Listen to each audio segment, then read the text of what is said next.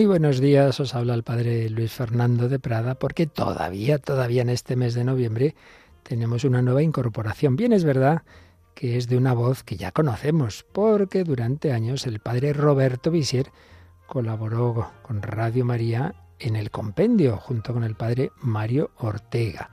Ambos pertenecen al Instituto Secular Servi Trinitatis, pero el padre Roberto Visier ha estado hasta ahora, bueno, todavía está en Roma, una parroquia allí, pero ya se vuelve a España y va a tener esta colaboración mensual con nosotros en el Dios de cada día. De momento desde Roma, pero ya pronto desde Madrid. Pues bienvenido de nuevo a donde ya le tuvimos al padre Roberto Visier y muchísimas gracias por esta colaboración en el Dios de cada día.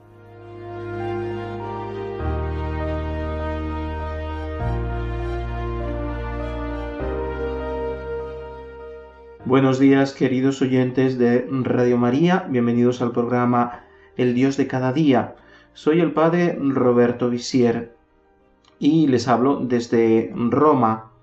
Es la primera vez que hago este programa y quisiera empezar eh, pidiendo disculpas por anticipado porque viviendo en Roma eh, es posible que alguna palabra en italiano se me escape o que alguna expresión eh, se ha construido un poco al modo italiano eh, y no al modo español. Poco a poco creo que iré entrando y, corregiré estas cosas. Hoy les quería hablar de un tema que considero muy importante y que nos llevará varios programas, no sé cuántos, ¿no? Y es el tema de la batalla cultural. ¿Qué quiero decir cuando digo batalla cultural? Quiero decir que para eh, un creyente, un cristiano, eh, un católico, en la sociedad actual occidental eh, existe un, enfrentamiento, un enfrentamiento más violento, menos violento, velado o explícito, entre una cultura nueva que están haciendo, algunos hablan de un cambio de época, yo no sé si se puede decir que es un cambio de época, pero claramente hay un proceso muy profundo de descristianización y claramente se están perdiendo muchos valores cristianos de los que han forjado la identidad de la Europa que se ha desarrollado y ha evolucionado a la sombra de la cruz.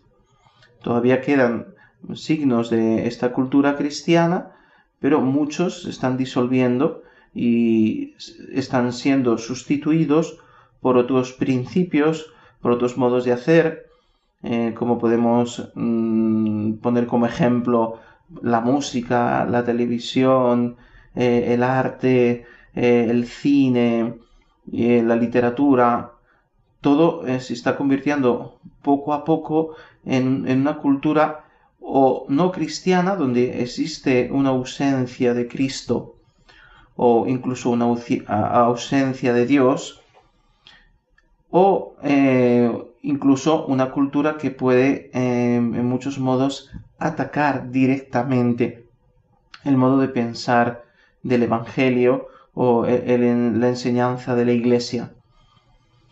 Creo que es muy importante para un católico comprometido, para un católico practicante que, quiere que su familia, sus hijos o que las nuevas generaciones eh, no vivan en un mundo no cristiano o anticristiano, eh, que un católico que quiere de verdad eh, que sus hijos crezcan en un ambiente cristiano, aunque sea algo que, en este momento sea imposible, porque eh, ya vivimos en una sociedad que no es cristiana, pero creo que es importante ponerse las pilas, eh, no, no, cruzarse de brazos, no claudicar, no rendirse eh, delante de una cultura que, que, se impone y que, siguiendo los principios democráticos occidentales, del pluralismo y de la libertad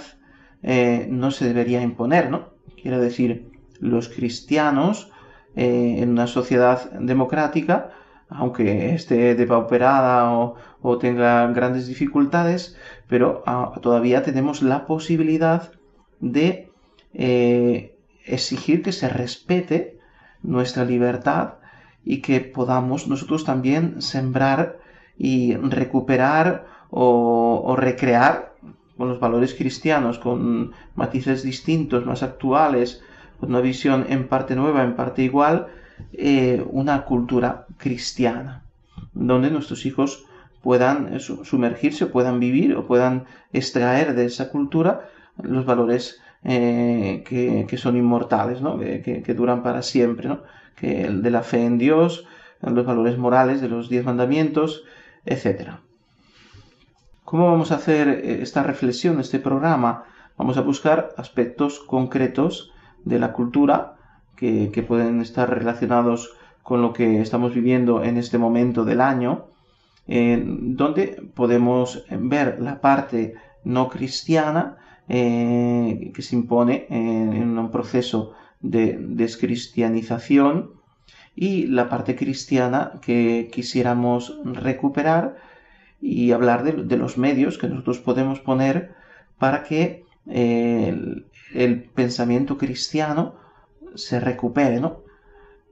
Con esa confianza que tenemos en la fuerza de la verdad, en el hecho de que si nosotros recuperamos los modos de pensar, de actuar, eh, de, rezar, pero también de jugar, eh, de todos los aspectos de la cultura, ¿no? Como la, como la música, el cine, hemos dicho, la televisión, todo, ¿no? Eh, la escuela, ¿no? Si nosotros, haciendo uso de, nuestra libertad como ciudadanos o de nuestra influencia, según los medios que, que podemos desarrollar trabajando juntos, etcétera, que podamos eh, entablar esta batalla. El hecho de que lo llamemos batalla no quiere decir que tenga que ser un enfrentamiento violento, ¿no?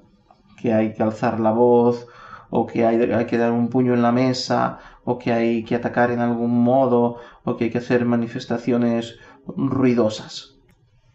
Las estrategias pueden ser muy distintas y no hace falta que todos estemos de acuerdo, pero sí que eh, cada uno eh, se ponga a, trabajar y claro, cuanto más comunión haya y más podamos trabajar unidos, más podemos hacer algo para vencer eh, esta batalla y no claudicar, no dejar que desaparezca todo vestigio de cristianismo en nuestra sociedad. Hoy quisiera hablar en este mes de noviembre de eh, la realidad mm, de la muerte, ¿no? de la vida después de esta vida, ¿no? De la vida eterna, eh, de lo que es eh, la relación del hombre con, su propia muerte, cómo el, hombre hoy, el, ser humano, el hombre y la mujer de hoy, ve la realidad de la muerte, o cómo lo, lo presentan los medios, en muchos modos, ¿no? Por ejemplo, hemos celebrado en los primeros días de noviembre la, fiesta de todos los santos y la conmemoración de los fieles difuntos. Pero mm, los sacerdotes nos damos cuenta eh, cuando hablamos con la gente en la parroquia o fuera de la parroquia con motivo de, la celebración de un funeral o de, de, un momento en el que estás consolando a alguien que vive un luto, nos damos cuenta de que está cambiando el modo de, ver la, realidad de la muerte. En primer lugar, eh, quiero subrayar el hecho de que la, fiesta de todos los santos, que es una fiesta maravillosa, ¿no? Porque recordamos aquellas personas, algunas muy conocidas, otras desconocidas, que han vivido una vida llena, ¿no? Llena de bondad, llena de amor, llena de Dios, que han servido al prójimo con heroísmo, que han dado la vida. Eh, entonces es un mensaje de, de, paz, de amor, de vida, ¿no? Y, si hablamos de la comunión de los santos, esa comunión espiritual misteriosa entre los que estamos en esta vida eh, y los que están en la otra vida, ¿no? Eh, de los santos o de las almas del purgatorio, es un mensaje pues de una importancia muy grande. En cambio, lo que vemos en la sociedad en la televisión, en, la publicidad, en los comercios, es otra fiesta que es la de Halloween. o en otras culturas, pues eh, esa, fiesta de la muerte, ¿no? Muy conocida en, México, o sea, muy celebrada en México, donde eh, se recuperan modos de entender eh, la vida y la muerte y la relación del hombre con la muerte que pertenecen más al paganismo que al cristianismo. Em, he, dicho que la fiesta de todos los santos es una fiesta de vida donde vemos el rostro de tantas personas que han sido maravillosas por la gracia de Dios.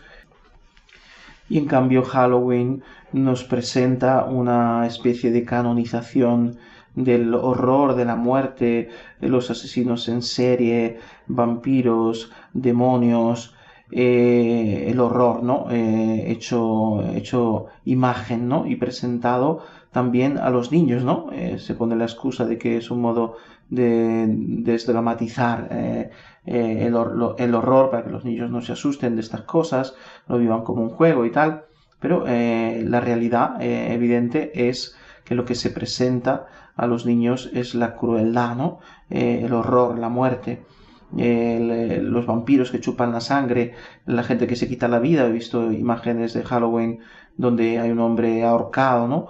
O, el, esqueleto, todos símbolos de muerte. Y esto, aunque puede parecer algo muy obvio, eh, muy evidente, hay que decirlo porque eh, lo que sucede con la cultura es que cuando poco a poco se impone, eh, las personas pierden poco a poco la capacidad de discernir. También porque vivimos en un mundo donde se discierne muy poco, donde, se piensa muy poco, ¿no? Y, entonces eh, es, importante que abramos los ojos y, que no seamos superficiales. No pensemos que el hecho de que los hijos, nuestros hijos, jueguen eh, a estas cosas, se pongan estos disfraces, puede ser eh, algo de, muy nocivo, ¿no? De, muy peligroso para ellos, ¿no? Para su modo de, ver la vida. Eh, como eh, vemos también en, las películas de acción, pues una exageración ¿no? de, la muerte, ¿no? Del protagonista que es tan bueno, tan bueno, que es capaz de matar a 100 durante la película y todas estas cosas donde el héroe es el que mata, ¿no? El héroe es el que es capaz de matar a muchos en poco tiempo con gran eficacia. Eh, lo que Juan Pablo II llamó la cultura de la muerte. Eh, es importante ver el contraste, el contraste entre un modo de, de ver la muerte positivo, donde hablamos de la vida eterna, donde le damos un sentido, donde eh, esperamos encontrar los que, los que se han ido, los que han partido, porque creemos que también nosotros llegaremos a la vida eterna y los podremos encontrar, donde eh, tenemos que responder delante de Dios de nuestra vida, de nuestros actos, y eh, un modo de ver la muerte distinto, ahora cambio de tema, por ejemplo, cuando se impone poco a poco eh, se impone libremente algunas veces, otras veces quizá pues con, más fuerza, con una imposición en las escuelas de, modos de, pensar, porque a los niños eh, lo que les das, eh, eso, eso aprenden, eso cogen, ¿no? Como el hecho de la reencarnación o, el, o la misma cremación de los cuerpos que se está imponiendo por motivos prácticos, pero que, que encierra detrás pues una visión distinta de la muerte, aunque la Iglesia pues lo ha autorizado porque eh, enterrar se ha convertido en las grandes ciudades en algo muy difícil y muy costoso, eh, eh, pero de todas maneras es claro ¿no? que la costumbre cristiana no es cremar los cuerpos, quemar los cuerpos, y mucho menos, y eso lo dice la enseñanza de la Iglesia, esparcir las cenizas del que ha muerto, ¿no? Eh, de modo que desaparezca totalmente el cuerpo de la persona, eh, lo cual indica claramente una desaparición total, ¿no? Como, como símbolo, eh, una desaparición de todo resto, como diciendo, ha llegado a la muerte, no hay nada después de la muerte. Un materialismo total, ¿no? Claramente este modo de, actuar nos lleva por, ese camino. Luego, una persona cristiana que se ve obligada por motivos económicos o prácticos a, cremar un, un, familiar que acaba de morir, pues lo que tiene que hacer es llevarlo al cementerio y poner una imagen, eh, una cruz, una imagen cristiana y ir al cementerio a rezar o ofrecer misas, es decir, aunque se haya hecho la cremación, pero que no se pierda el contacto con, con esa persona, que, que no sea eh, dejada en el olvido total, ¿no? que es lo que parece que se hace cuando se crema un, cuerpo, ¿no? ¿no? ¿no? queda ningún resto, ha desaparecido para siempre, como si nos dijeran, olvídate. Eh, sabemos que después la realidad es así, ¿no? Cuando una persona muere, eh, pasan algunas generaciones o pocas generaciones y es difícil que las personas se acuerden ¿no? de esa persona. Eso es una realidad pues natural. Pero los cristianos creemos que, que no es así, que, que, no hay que olvidar los que murieron, que hay que rezar por ellos y, y, que en nuestra vida actual, el modo de, de llevar adelante nuestra vida eh, es fundamental para la vida que después encontraremos después de esta muerte. Es decir, que tenemos que dar cuenta de nuestra vida, aunque la salvación sea un don. Entonces esto es lo que yo quería eh, subrayar en este mes de noviembre, donde meditamos sobre los novísimos, sobre la muerte, el juicio, el cielo, el infierno, el purgatorio. El hecho de que no tenemos que dejar eh, o no nos podemos quedar con los brazos cruzados cuando vemos que eh, a nuestros hijos le, llegan todos estos mensajes a través de la televisión o, de la escuela o de la publicidad que le llevan a una concepción distinta de la muerte, a mm, olvidar la solemnidad de todos los santos, esta fiesta maravillosa, y, entonces poco a poco nosotros, aunque llevemos a, nuestros hijos a la iglesia y hagan la, la primera comunión y la confirmación y tal, pero viven en un mundo que les está diciendo continuamente que no hay vida eterna o que la vida del hombre no, no tiene valor, ¿no? Cuando pensamos en, en, el aborto, en el hecho de que se considere el aborto eh, casi casi un derecho y sin casi, ¿no? En, eh, en muchos países, ¿no? Eh, o el hecho de la eutanasia, ¿no? de, la, de la muerte dulce, de, promover el hecho de que la persona que se siente mal, que está desesperada o que sufre, tenga que considerar la opción de, de morir, ¿no? de, pedir que, la maten, eh, en lugar de ayudarla, de sostenerla, de, de acompañarla, de dar un sentido a, a su sufrimiento. Entonces, precisamente el mes de, noviembre es una oportunidad muy buena para que eh, en modos distintos, buscando eh, películas o, libros o, reflexiones o visitas de, iglesias. A veces cuando visitamos, yo, que estoy en Roma, una iglesia llena de, cuadros, de, de estatuas eh, maravillosas, ¿no? De artistas mm, es, muy buenos, ¿no?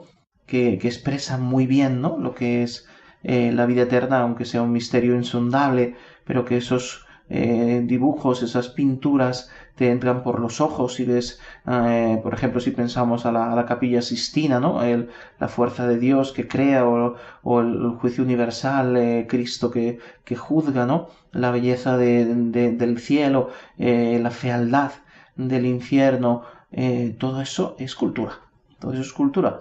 Y es impresionante, ¿no?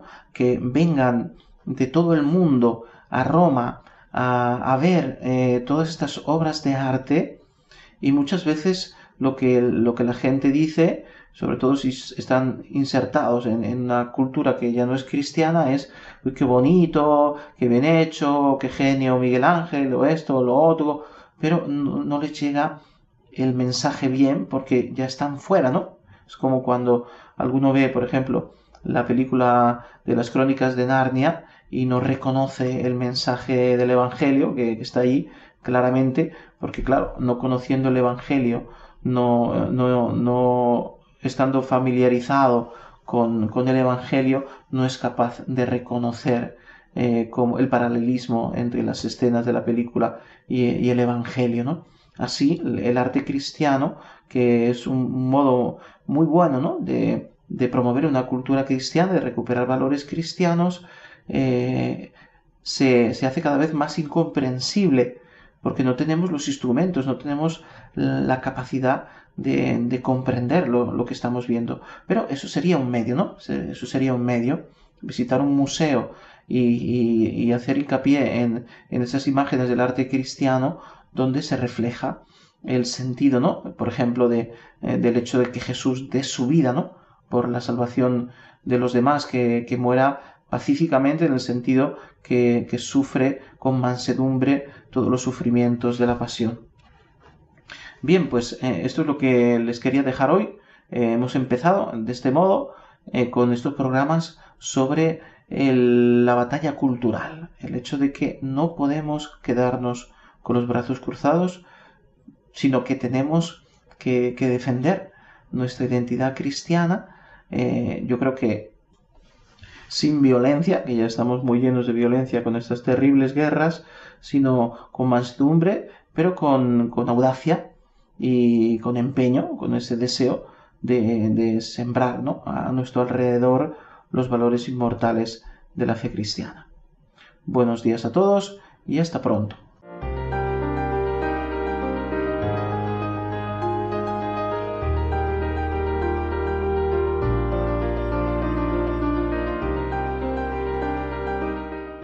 Así finaliza en Radio María El Dios de cada día